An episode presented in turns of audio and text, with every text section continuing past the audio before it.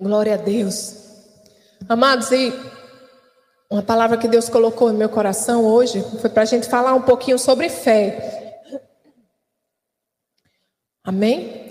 Porque é, às vezes existem alguns entendimentos errados sobre o que significa fé, né? E muitas vezes a gente a gente se pega falando com o Senhor assim, Senhor, me dá mais fé, né? E, na, e nesse mundo caído, nesse mundo onde Jesus disse que nós passaremos por aflições, quão importante é a gente crescer em fé. Quão importante é a gente ter um entendimento de fé. Né? A palavra de Deus nos diz né, que o meu justo viverá pela fé. Então nós precisamos crescer no conhecimento do que é fé e no exercício do que é fé. E para isso, a palavra de Deus nos dá vários exemplos. E eu gostaria de falar sobre dois nessa noite. Amém? Que está lá no capítulo 5 do Evangelho de Marcos. Amém? É um texto só, mas que fala sobre dois exemplos de fé que nos, nos tem muito a ensinar. Amém? Marcos, no capítulo 5, a partir do verso 21. A palavra de Deus nos diz o seguinte: Tendo Jesus voltado de barco para outra margem, uma grande multidão se reuniu ao seu redor, enquanto ele estava à beira-mar. Então chegou ali um dos dirigentes da sinagoga, chamado Jairo. Vendo Jesus, prostrou-se aos seus pés e lhe implorou insistentemente: minha filhinha está morrendo, vem por favor e impõe as mãos sobre ela para que seja curada e que viva. Jesus foi com ele.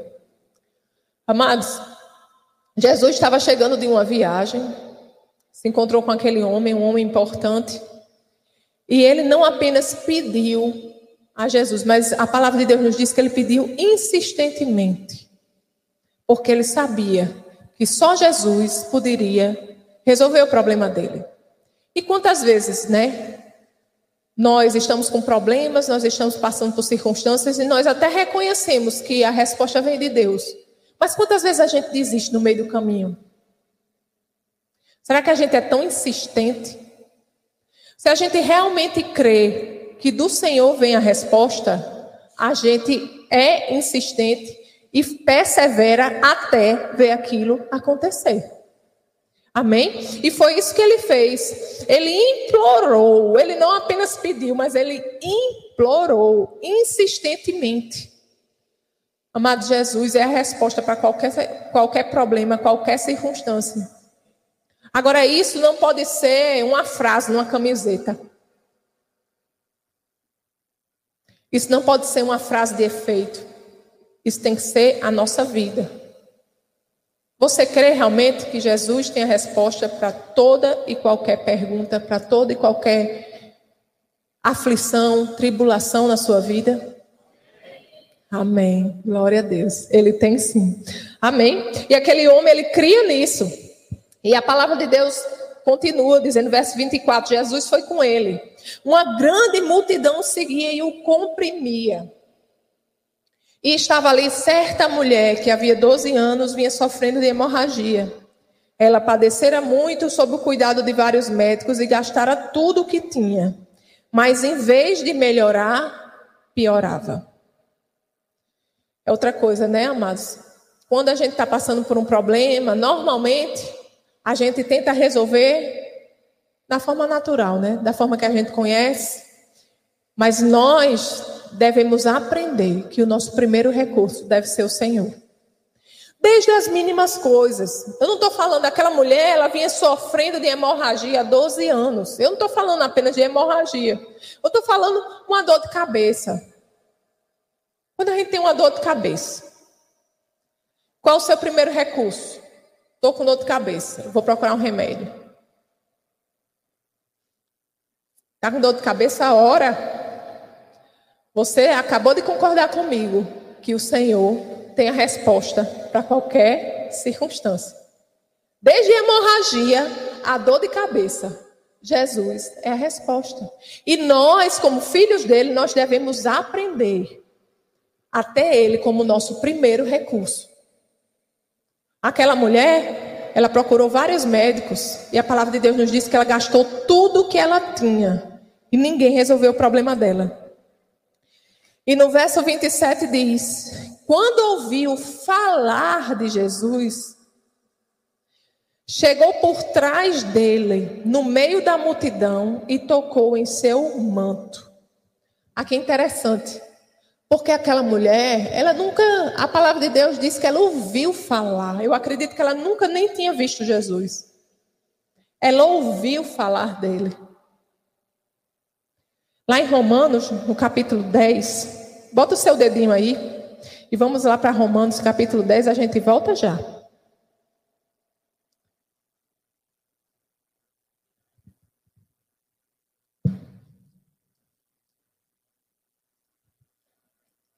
Romanos, capítulo 10.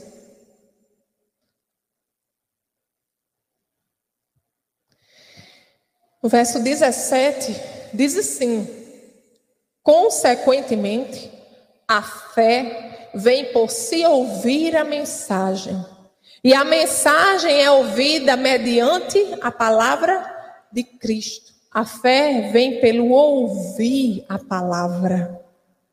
A fé não vem de uma oração pedindo para que Deus tenha mais fé, não. A cada um de nós foi dada uma medida de fé. Mas a nossa fé é acrescentada quando nós nos expomos à palavra de Deus. É a palavra de Deus que faz com que a nossa fé cresça.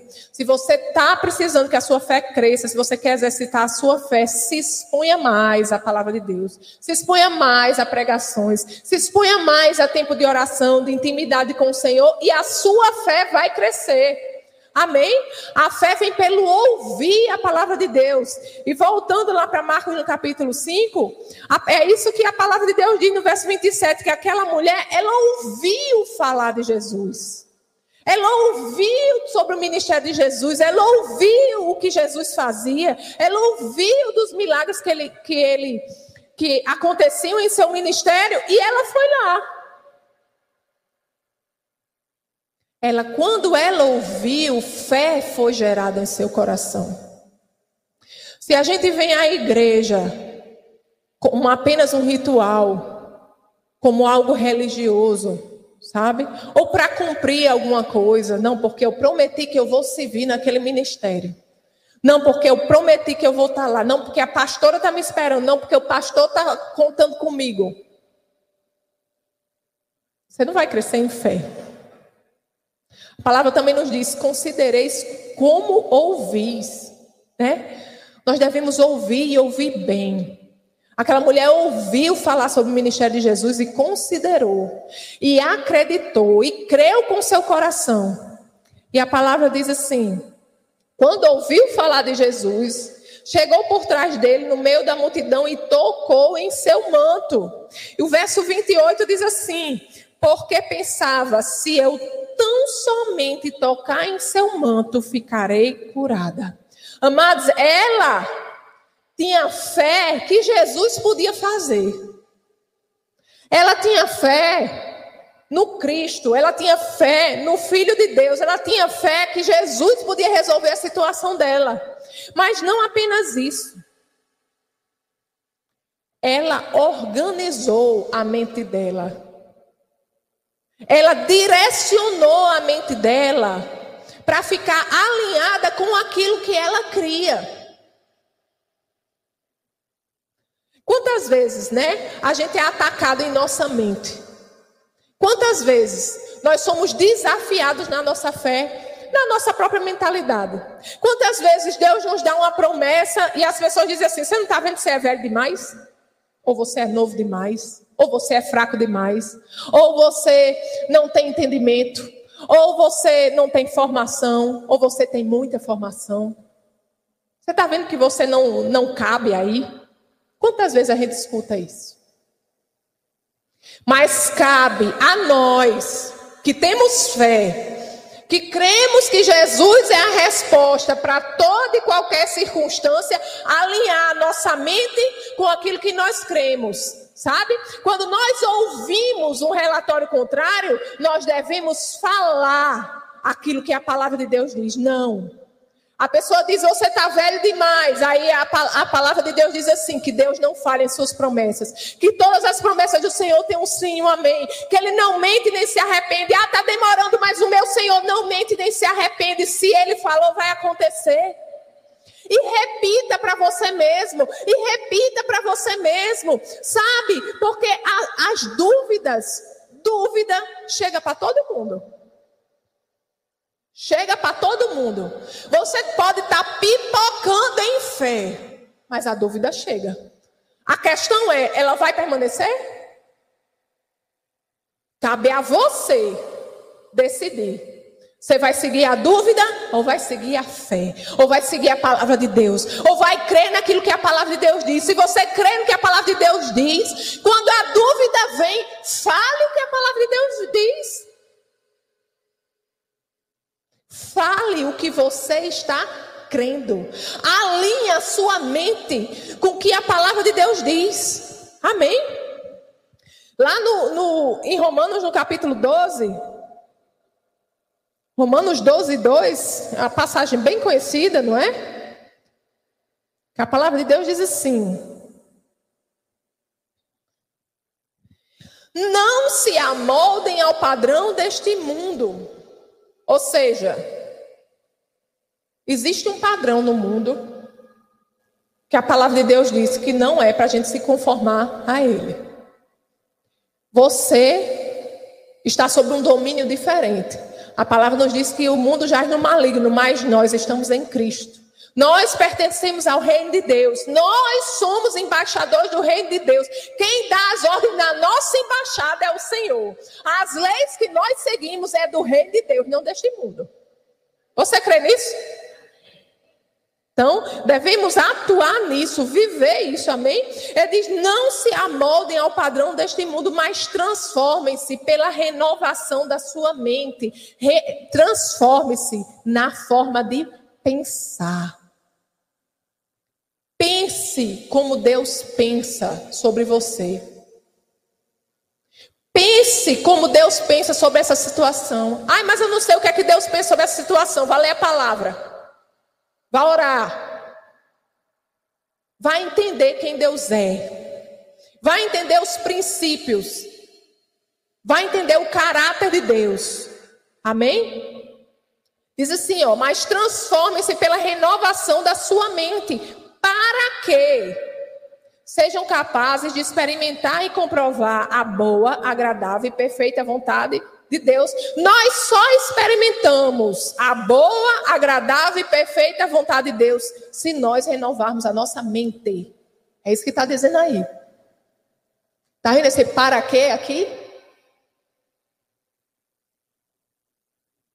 Para que experimentemos a boa, perfeita e agradável vontade de Deus, nós devemos pensar como Deus pensa. Nós devemos alinhar o nosso pensamento, a nossa mente com aquilo que a palavra de Deus nos diz. Ou a palavra de Deus não é a lei suprema sobre a nossa vida. Não é o Senhor que é o rei da nossa vida? Não é o Senhor que dá a última palavra da nossa vida? Então a palavra de Deus deve ser suprema na nossa vida. E se ela é suprema na nossa vida, vamos pensar alinhado com o que ela diz. Vai pensar de acordo com o mundo, por quê? Para ser destruído para se moldar esse mundo. Se você pensar igual o povo do mundo, você vai colher igual o povo do mundo. Você não pode, não pode é, ficar pensando que você pode pensar do jeito que você quiser, crer do jeito que você quer, mas porque você vai na igreja, você vai viver a vontade de Deus que é boa, perfeita e agradável. Não! Você tem que se alinhar com aquilo que a palavra de Deus diz. Olha, a Bíblia nos diz que Deus vela pela sua palavra para cumprir. Então fica na palavra. Fica na palavra. Não fica com o que o povo diz, não. Fica com a palavra. Eu imagino essa mulher do fluxo de sangue. 12 anos. Ei, 12 anos não são 12 dias nem 12 meses, não. São 12 anos. É 12 vezes 365 dias. Aquela mulher sofrendo com aquilo. Gastou tudo que tinha com médico, com tudo no mundo, fez tudo o que pôde. Você acha? Você já imaginou o que ela escutou das pessoas? Homem, isso não vai adiantar, não. Você já foi para o médico fulano, você já foi para ciclano, você já foi para o top dos tops. Isso daí não vai resolver, não. Mas ela dizia: se eu só tocar no manto dele, eu só preciso tocar no manto. Não, ele não precisa nem olhar para mim. Eu, se, se eu tocar no manto dele. E você, como é que você está crendo?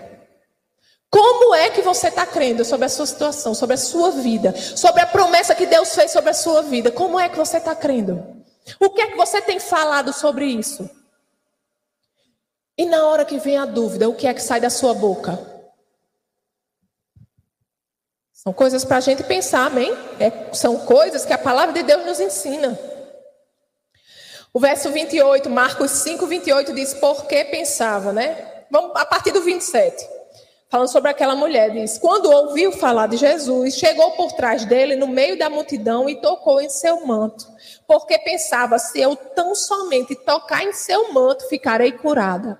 Amados, e é fácil? Não é fácil. Foi fácil para aquela mulher ir para aquele lugar.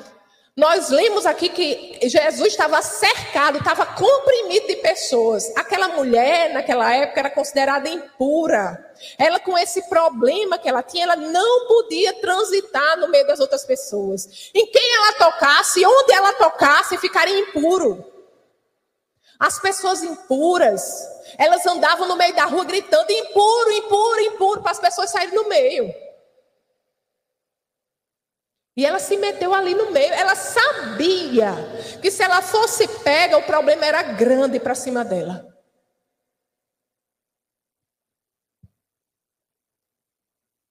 Mas ela não considerou morrer. Ela sabia que quando ela tivesse o encontro com Jesus, ela sabia que quando ela tocasse naquele manto, tudo estaria resolvido ela se predispôs a passar por humilhação, a passar risco de morte, para se encontrar com Jesus. Ela sabia, se eu me encontrar com Jesus, eu vou ser curada e tudo vai ficar em seu lugar, nada vai acontecer. Nada mais importava para aquela mulher. O foco dela era a resposta. Tantas vezes a gente se perde, né? Escutando outras pessoas, olhando para um lado, olhando para o outro. Amados, o caminho é reto, viu? O foco é Jesus, o autor e consumador da nossa fé. A gente não deve olhar nem para um lado nem para o outro. O foco, é nele, é no alto, é dele que vem a resposta, é dele que vem a solução, é ele que nos fortalece, é ele que nos guia, é ele que resolve todas as coisas. E quando Jesus chega, coloca tudo no lugar. O nosso papel é só ir aonde ele está. Amém? Aleluia. Aí o verso 29 diz: imediatamente cessou sua hemorragia. E ela sentiu em seu corpo que estava livre do seu sofrimento. Mas uma mulher que 12 anos estava sofrendo de hemorragia, 12 anos, ela ouviu falar de Jesus. A fé foi gerada em seu coração. E ela dizia: Eita, aquele homem, ele vai me curar.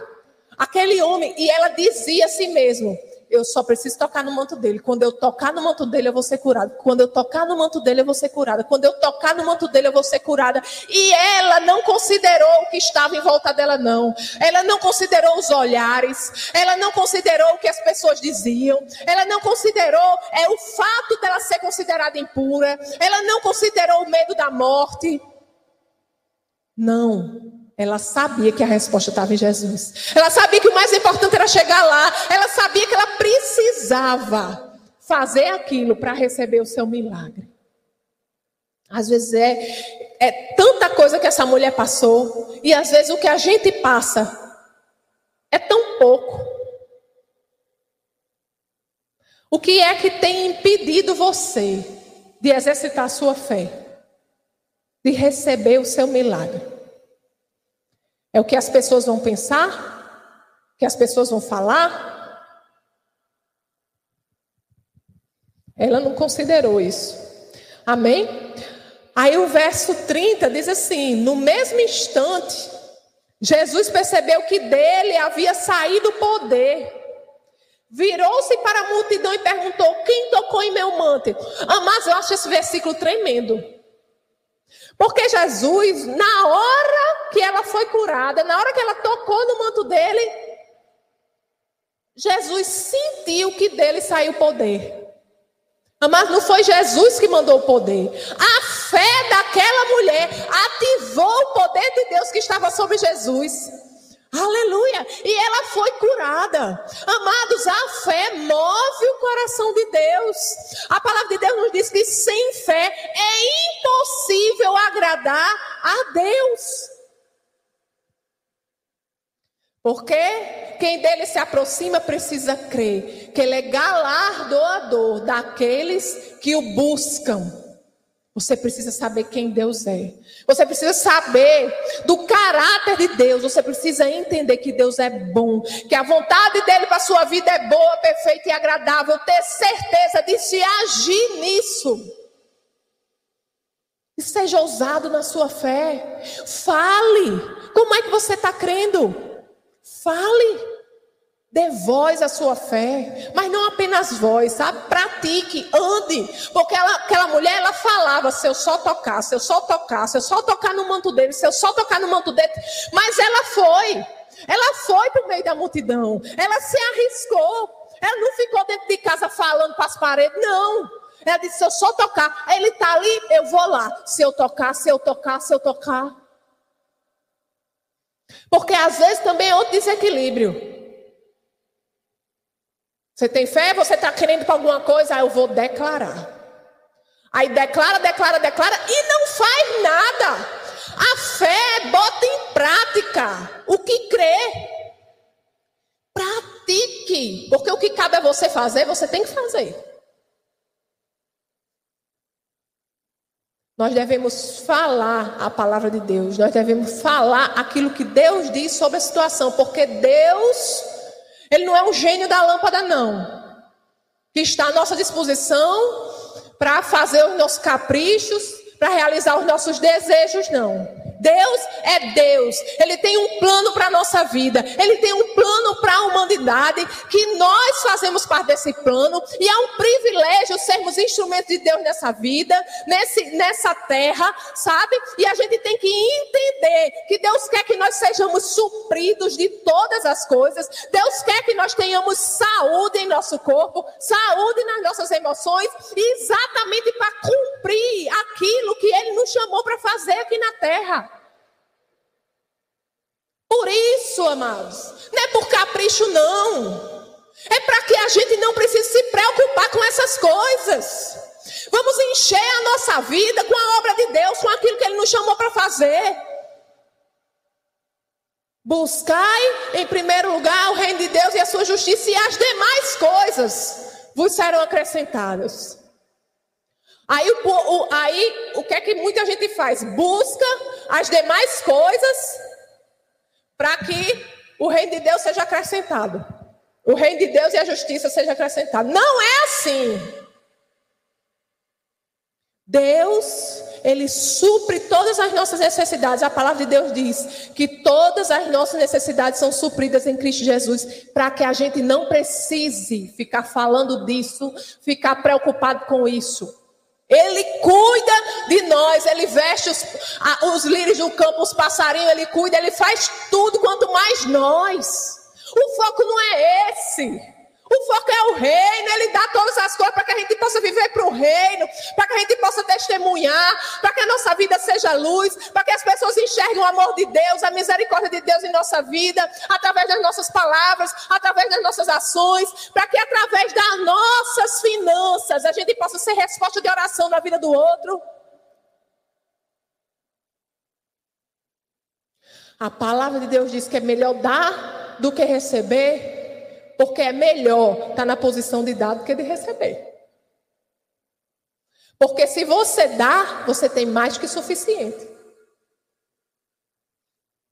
É maravilhoso, amados. Todos nós, e Deus idealizou a igreja para isso.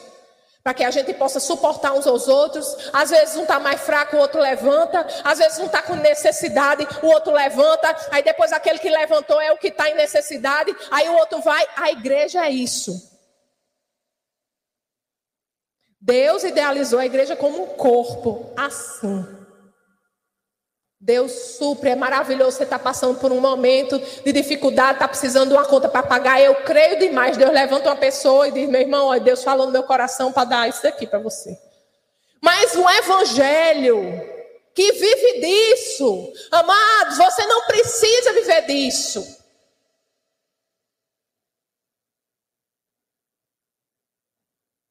Deus é poderoso para lhe suprir, para trazer um emprego. Aí o povo quer viver disso de Deus levantando os irmãos para pagar as contas dele. Amado, não é assim. Ore, você tem que orar. Você diz assim: Senhor, recebo, muito obrigado, meu irmão. Você foi canal de Deus na minha vida. Glória a Deus por isso. Vou orar por você. Glória a Deus, o Senhor supre minhas necessidades. Pai, muito obrigado, tudinho.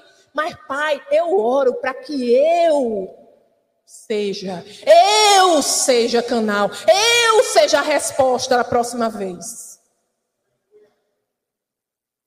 Isso é prosperidade. É isso que é prosperidade. É você não precisar pensar nessas coisas. Saber que Deus supre. Amém?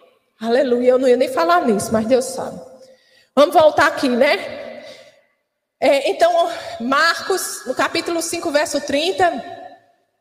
Diz, né? No mesmo instante, Jesus percebeu que dele havia saído poder, virou-se para a multidão e perguntou: Quem tocou em meu manto? E nós vimos que foi a fé da mulher que atraiu o poder de Deus. Jesus não sabia nem quem era, ele só sentia o poder saindo, né? Eu acho isso tremendo. Isso é o poder da minha fé, esse é o poder da sua fé. Verso 31. Responderam seus discípulos: Veis a multidão aglomerada ao teu redor? E ainda perguntas: quem tocou em mim? Mas Jesus continuou olhando ao seu redor para ver quem tinha feito aquilo. Então a mulher, sabendo o que lhe tinha acontecido, aproximou-se, prostrou-se aos seus pés e tremendo de medo. Lembra que ela era impura? Ei, pensa na mulher corajosa, né? Que ela podia ficar caladinha, não era? Ela foi lá na frente. Ela cria tanto, ela sentiu, ela recebeu, ela disse: Eu recebo e ainda vou testemunhar. Pensa na mulher. Tremendo de medo, ele foi com medo mesmo, viu? Negócio aí com medo. Contou-lhe toda a verdade. Então ele lhe disse: Filha, a sua fé a curou. Vá em paz e fique livre do seu sofrimento. Amados, a fé, ela traz à existência aquilo que já está disponível em Cristo Jesus. Porque você pode ler a Bíblia, aquela passagem lá em Isaías, né, 53, que diz que Jesus levou sobre si todas as nossas dores, todas as nossas enfermidades. E ler assim como se fossem palavras e dizer que legal, mas aquilo não entrar dentro de você. A gente tem que aprender a ler a Bíblia como o próprio Deus falando conosco. Ele está dizendo, verdadeiramente, Ele levou sobre si todas as nossas dores e enfermidades. Então, amados, verdadeiramente, Jesus levou sobre si todas as nossas dores e enfermidades. Ou crê, ou crê. Ou crê, ou não crê. Se quiser ver milagre na sua vida, tem que crer. Não adianta, você pode cansar das pessoas falarem isso para você. Você pode cansar de ouvir isso, mas você pode, para você, pode ser apenas palavras. Mas isso, você tem que receber isso como fé. Aquela mulher, ela ouviu falar de Jesus, ela ouviu falar o que Jesus fez, disse: Eu creio, eu vou lá, eu vou enfrentar aquela multidão. Aí tem várias teorias, né? As pessoas, não, porque. Aí tem gente que lê a Bíblia e diz, não, é porque é não sei o quê, é porque não sei o quê, existe várias teorias, não sei o quê. Eu prefiro ficar com o que o Deus diz. Deus falou, a Bíblia está escrito, eu creio, ponto, acabou-se. Acabou-se. Chegar para mim dizer que Deus não cura, eu digo, meu filho, você chegou atrasado. Sinto muito. Chegou atrasado. Senta aqui que eu vou lhe contar agora um monte de testemunho. Quem tem que ser assim. Você só vai ter testemunho se você crer. Como é que você está crendo? Jesus disse: a sua fé a curou. Comanda a sua fé. O verso 35 diz: Sim, isso tudo aconteceu e o pobre do, do Jairo com a filha doente, só observando, né? E a menina morrendo e aquela confusão da mulher, aí apressado para levar para levar Jesus para casa dele, aí Jesus para, no meio da multidão. Peraí, eu quero saber quem me tocou. Eu imagino aquele pai dizendo: pelo amor de Deus, eu não acredito. Ai, Jesus. É engraçado, né? Deus tem o tempo dele.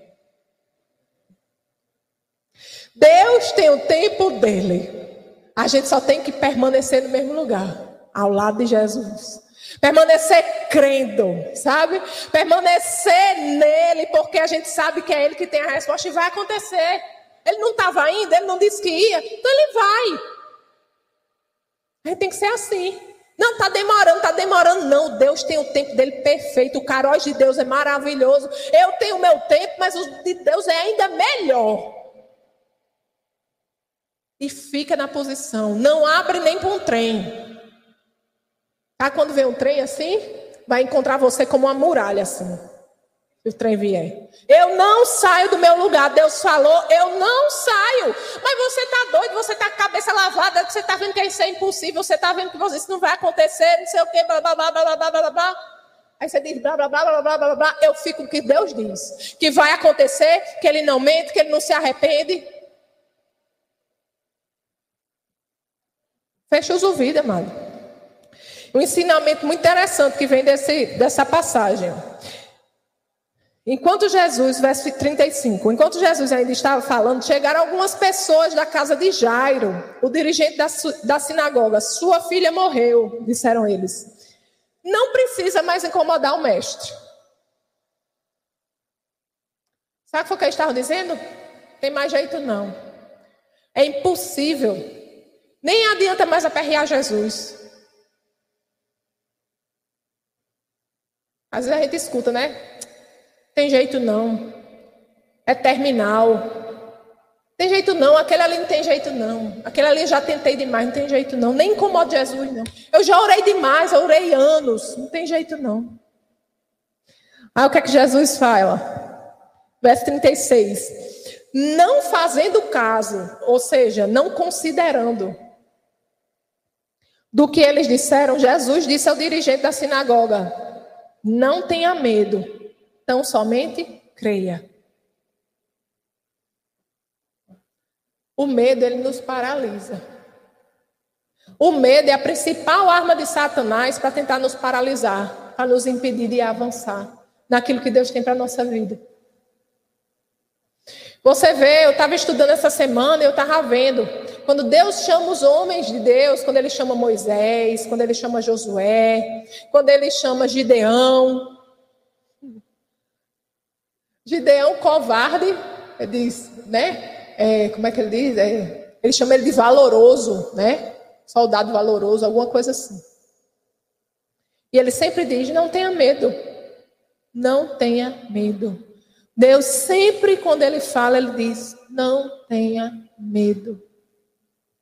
A palavra de Deus nos ensina que medo é um espírito que não vem de Deus. Deus não nos deu espírito de medo mas de domínio próprio, de poder, de ousadia. Agora, Jesus, quando, quando Deus chamava aqueles homens, ele dizia: não tenha medo. Ele não disse assim: você não vai ter medo. Ele disse: não tenha medo. Como quem diz: cabe a você não se deixar ser paralisado. Eu sou contigo, nunca te deixarei, nunca te desampararei. Não tenha medo, apenas seja forte e corajoso. Seja forte e corajoso. 366 vezes na Bíblia diz: seja forte e corajoso, seja forte e corajoso. É, é uma vez para cada dia do ano, né? E ano bissexto. seja forte e corajoso. Todos os dias nós devemos ser forte e corajoso. Todos os dias nós devemos enfrentar os nossos medos. Satanás tenta nos paralisar com medo. Por isso que Jesus disse: não tenha medo. O medo, ele nos paralisa. O medo tenta roubar a nossa fé. Eu não estou dizendo que o medo não vai chegar, o medo vai chegar. Cabe a nós entender o que é que a gente tem que fazer com ele. A gente vai se render a ele e ficar paralisado? Ou a gente vai fazer com medo mesmo? Porque faz com medo, faz tremendo. Da próxima vez que você for fazer de novo, vai tremer menos. Vai continuar tremendo, mas vai tremer menos. Eu já disse aqui, eu já disse aqui, quando eu fui pregar a primeira vez em inglês, aí eu estava sentada assim, meu Deus, eu estava sentada assim, meu joelho batia um no outro. De tanto que eu tremia. Com medo. Era a primeira vez que eu ia pregar em inglês. Ai, e se o povo não entender? Não tinha confiança, confiança zero. Passei, foi um mês. Eu sabia, foi, marcaram para um mês depois. Me chamaram, aí marcaram para um mês. Eu tive um mês para me preparar. E todo dia pegava a palavra, orava e eu dizia: Senhor, muito obrigado, porque você me chamou para cá.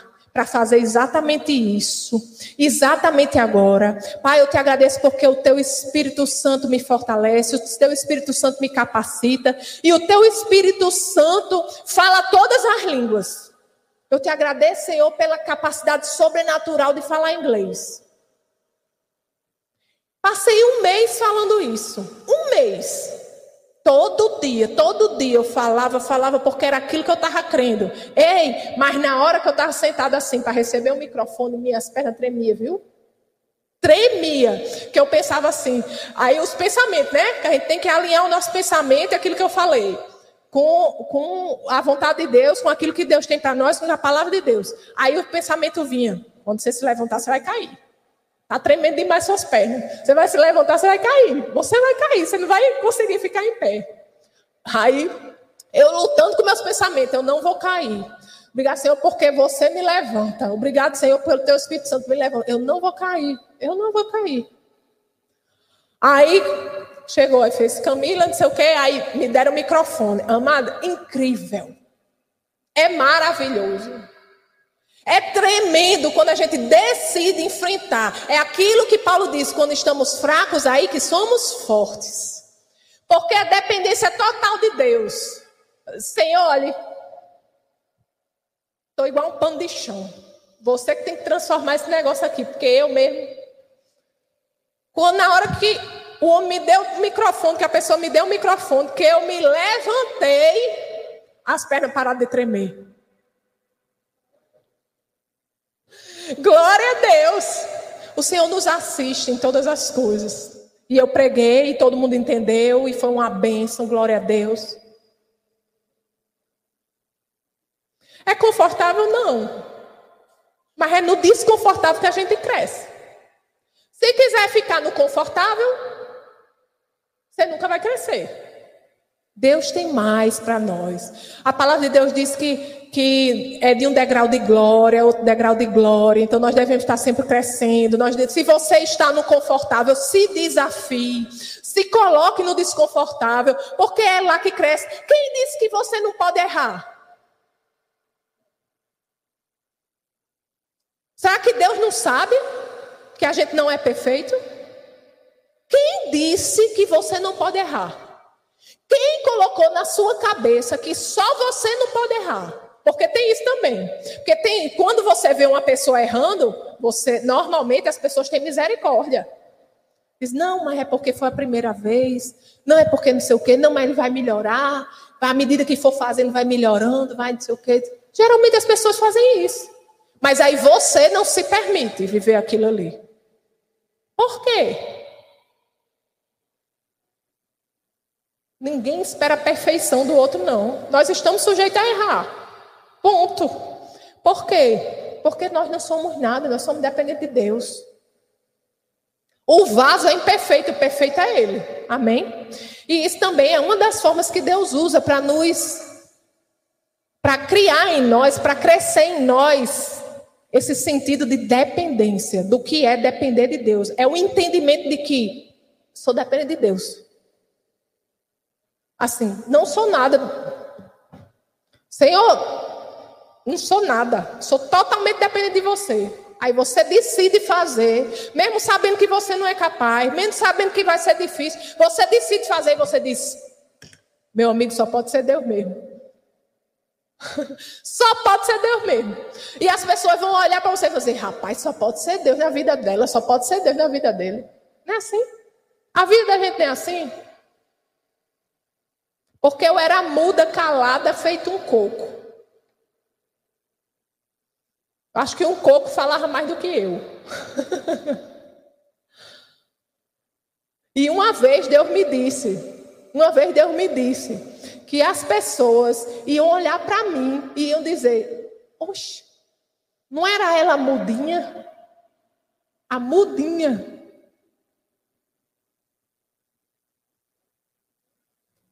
Só Deus sabe que eu passei para estar aqui. Só Deus sabe que eu passei para estar segurando esse microfone. Mas eu resolvi passar. Eu sempre procuro me colocar no desconfortável. Né? Essa é, é a igreja do alto desconforto, não é? Essa igreja. Mas é assim que a gente cresce. Então, que você possa te desafiar nessa fé também. Crescer na dependência de Deus é isso. Saber que você não é nada, que você é totalmente dependente de Deus. Quando a gente tem medo, também tem isso. Principalmente na obra de Deus. Para fazer alguma coisa que Deus chamou a gente, é porque a gente está pensando que é a gente. Você está olhando para você, você está olhando para a sua possibilidade. Você não está olhando para o Deus de toda possibilidade, do Deus que faz o impossível. É na força dele que você faz. Amém? Então, ó, ele diz: não tenha medo, tão somente creia. E o verso 37 diz: e não deixou ninguém segui-lo, senão Pedro, Tiago e João, irmão de Tiago. Mas nós devemos nos cercar de pessoas de fé. Ali ele estava com os discípulos dele. Jesus estava com todos os discípulos. Mas ele escolheu, ó, Pedro, Tiago e João, aqueles que eram mais próximos. Na hora da dificuldade, você tem que se cercar de pessoas que creem igual a você. Pessoas que vão se, lhe fortalecer na fé. Não aquelas pessoas que vão duvidar, aquelas pessoas, ah, eu não sei. Aquelas... Não! Aquelas pessoas que vão pegar junto. Aquelas pessoas que vão dizer, não, não, não ligue não, porque as pessoas estão dizendo não. Eu estou aqui com você. Não, Deus diz assim, a palavra de Deus diz assim, vamos, vamos, eu estou aqui com você. Você precisa dessas pessoas. Você sabe que às vezes a família não é, não faz parte dessas pessoas? Então a gente tem que ter discernimento, amém? Então, quando chegaram, no verso 38, à casa do dirigente da sinagoga, Jesus viu um alvoroço com gente chorando e se lamentando em alta voz. Então entrou e lhes disse: Por que todo esse alvoroço e lamento? A criança não está morta, mas dorme. Jesus, ele já tinha escutado, né? Que a menina tinha morrido, que não incomodasse o mestre. Mas Jesus viu aquele povo todo chorando. Ele disse: Por que vocês estão chorando? A menina não está morta, não, a menina dorme. Jesus falou que ia acontecer. E quando você vê a sua situação, você diante da sua impossibilidade, o que é que você diz para a impossibilidade? Que é impossível? É, realmente é impossível. Ou você diz o que a palavra de Deus diz sobre a sua impossibilidade? Das pessoas diz que você não pode, você tem que dizer: Eu posso todas as coisas em Cristo que me fortalece. Você tem que falar fé. Você tem que falar o que a palavra de Deus diz ao seu respeito. Amém? Mas todos começaram a rir de Jesus. Só Jesus falou fé e todo mundo riu. Quantas vezes, né? Acontece demais.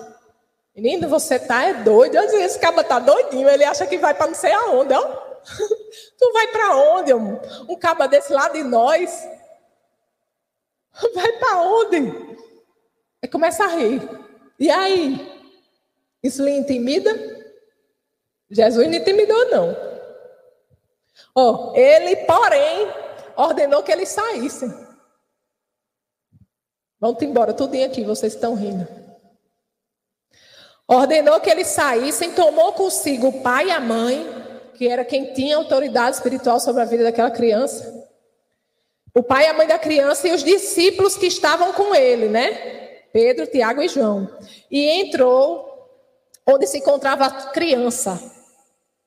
Tá vendo? Naquele lugar, no lugar do milagre, só estava quem cria igual a ele. E quem tinha autoridade sobre aquela criança. Amém? E o verso 41 diz: Tomou-a pela mão e lhe disse: Talita cume, que significa menina, eu lhe ordeno, levante-se. Imediatamente, a menina que tinha 12 anos de idade levantou-se e começou a andar. Isso os deixou atônitos. Olha aí o milagre. O povo que riu ficou atônito.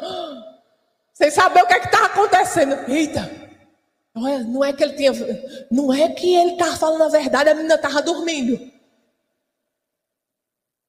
Não é isso que o povo diz?